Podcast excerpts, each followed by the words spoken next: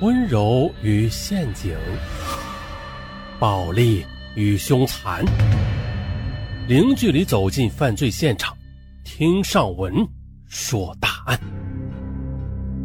本节目由喜马拉雅独家播出。因不堪老公包养多位情人。这湖北宜昌千万富姐杨玉桃，她出资一百万元雇凶杀夫，怎么样？这噱头足是吧？啊，本起案件在噱头足的情况下，他呀还比较曲折。哎，我突然发现，这好像又是一起杀夫案啊！呃，上回那集好像也是，不过这回跟上回有质的区别。那我呀就先不剧透了，咱们从头啊慢慢说。说是在二零一二年的十月二十六日，位于湖北省宜昌市果园三路的易友轩画廊突然发生了一起命案。该画廊的老板汪长平被人发现割喉身亡，啊，这死状非常凄惨。这条消息也是不胫而走，在该市引起了巨大的震动。原来啊，汪长平他不是一般人，他不仅经营着三家实力雄厚的公司，还拥有数千万的资产。而且是湖北收藏界的文化名人再就是啊，他开办的易友轩画廊也囊括了湖北泰斗级的书画大师的作品。当地的媒体评价说，这汪长平是极经楚名画之大成的收藏家啊。反正吧，在该市那是属于名人。我老公死的好惨呐，你们一定要尽快的揪出幕后凶手，还我老公一个公道。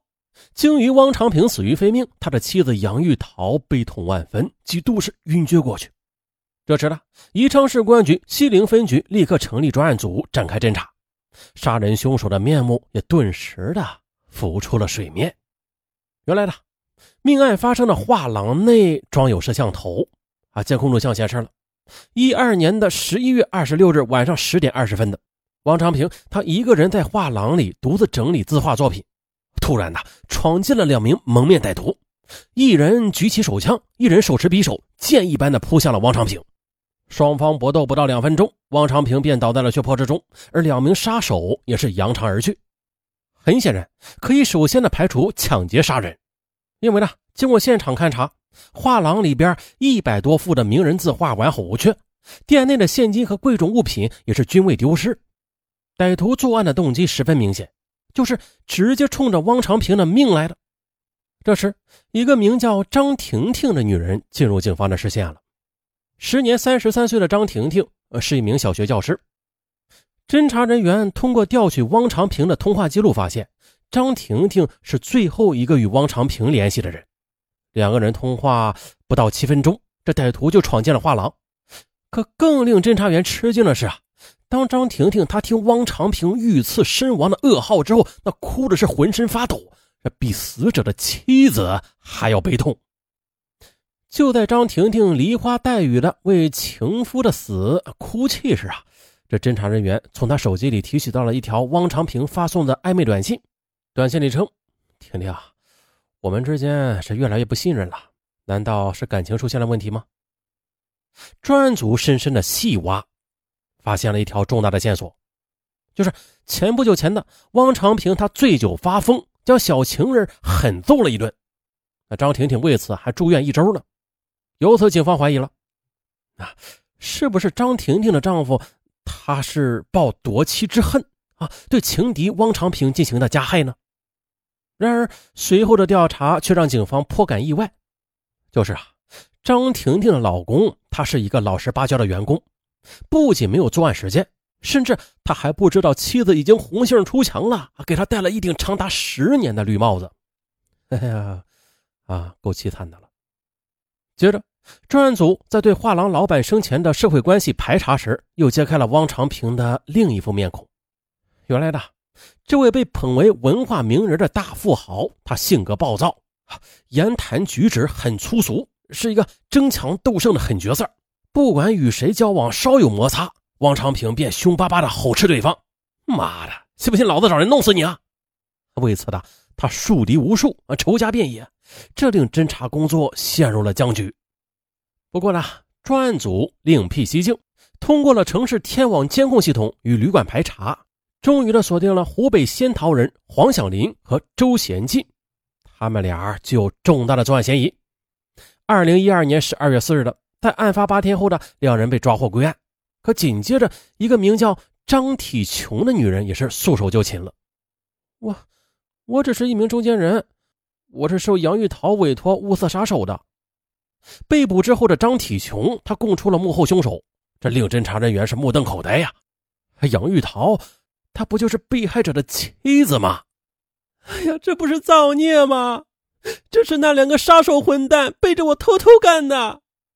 落网之后的杨玉桃，她是喊冤明确，她不仅道出了自己的心酸屈辱，而且还招供了出资百万雇凶杀夫，然后又紧急叫停的离奇案情。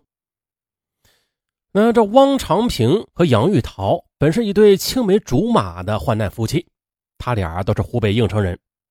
在一九九零年喜结良缘之后，这夫妻俩便来到武汉做小生意，哎，掘到了第一桶金。后来又到了一九九八年，全国房地产开发热潮是刚刚兴起，头脑灵活的汪长平也是捕捉到了商机，携带妻子杀到了宜昌市，注册成立宜昌市合友商贸有限公司。专营建筑类的钢材，仅仅短短六年时间就赚得盆满钵满，名下资产数千万。哎呀，我说老婆，咱俩可不能只顾着赚钱，也要懂得享受生活。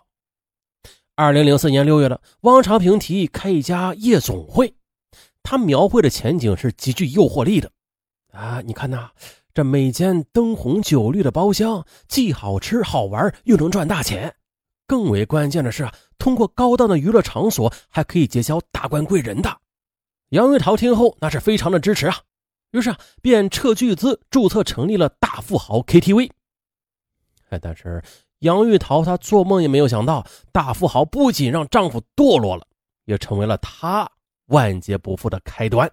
哎，你呢，专心打理钢材生意就行了，我负责经营 KTV。汪长平对夫妻俩进行分工之后。啊，便沉溺于纸醉金迷、花天酒地之中了。不仅便是绯闻缠身，还将大富豪的两名女服务员的肚子给搞大了。而这一切，杨玉桃都知道。但是面对老公的出轨，杨玉桃也是顾不上深究。她当务之急就是帮丈夫擦屁股，磨破了嘴皮子，甚至跪下哀求，哄着两个女孩去堕胎，然后再给予一定的经济补偿。啊，这才平息了丈夫的。风流韵事哎，可不了啊！蒙羞受辱的杨玉桃还没来得及喘口气呢，她的新情敌便接二连三的横空出世了。原来汪长平的口味变得那是越来的越高雅，他不再满足于从浓妆艳抹的娱乐场所女孩身上寻找刺激了，而是将目光盯上了女教师啊、护士啊和公务员，甚至对靓丽出镜的女主播也垂涎三尺。哎呦，主播，好，人家是女的。你这个败类，你每年花在女人身上的钱应该在一百多万了吧？你是不是该节制一下了呀？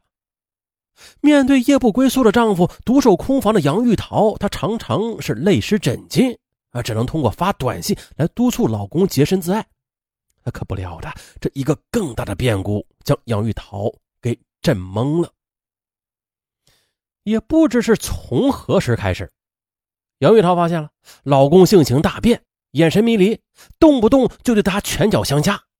终于有一次啊，她发现了一个可怕的秘密：汪长平竟然染上了毒瘾，吸食 K 粉之后就变得脾气暴躁，产生幻觉，做出一系列有悖常理的事儿。哎呀，毒品是魔鬼，那是会迷失人性的呀！杨玉桃惊恐万分，啊，怎么办呢？看来只能用亲情来挽救丈夫的沉沦了。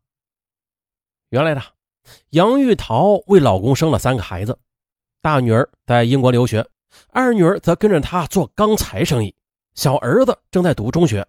啊，本来这一家五口应该享受天伦之乐的，可此时汪长平又迷恋上了赌博。我的天哪，五毒俱全呐！这即便是富豪，恐怕也撑不起这五毒吧。杨玉桃她担忧，丈夫长此以往会将家底儿给败光的。嗯，你总不能让孩子们将来露宿街头吧？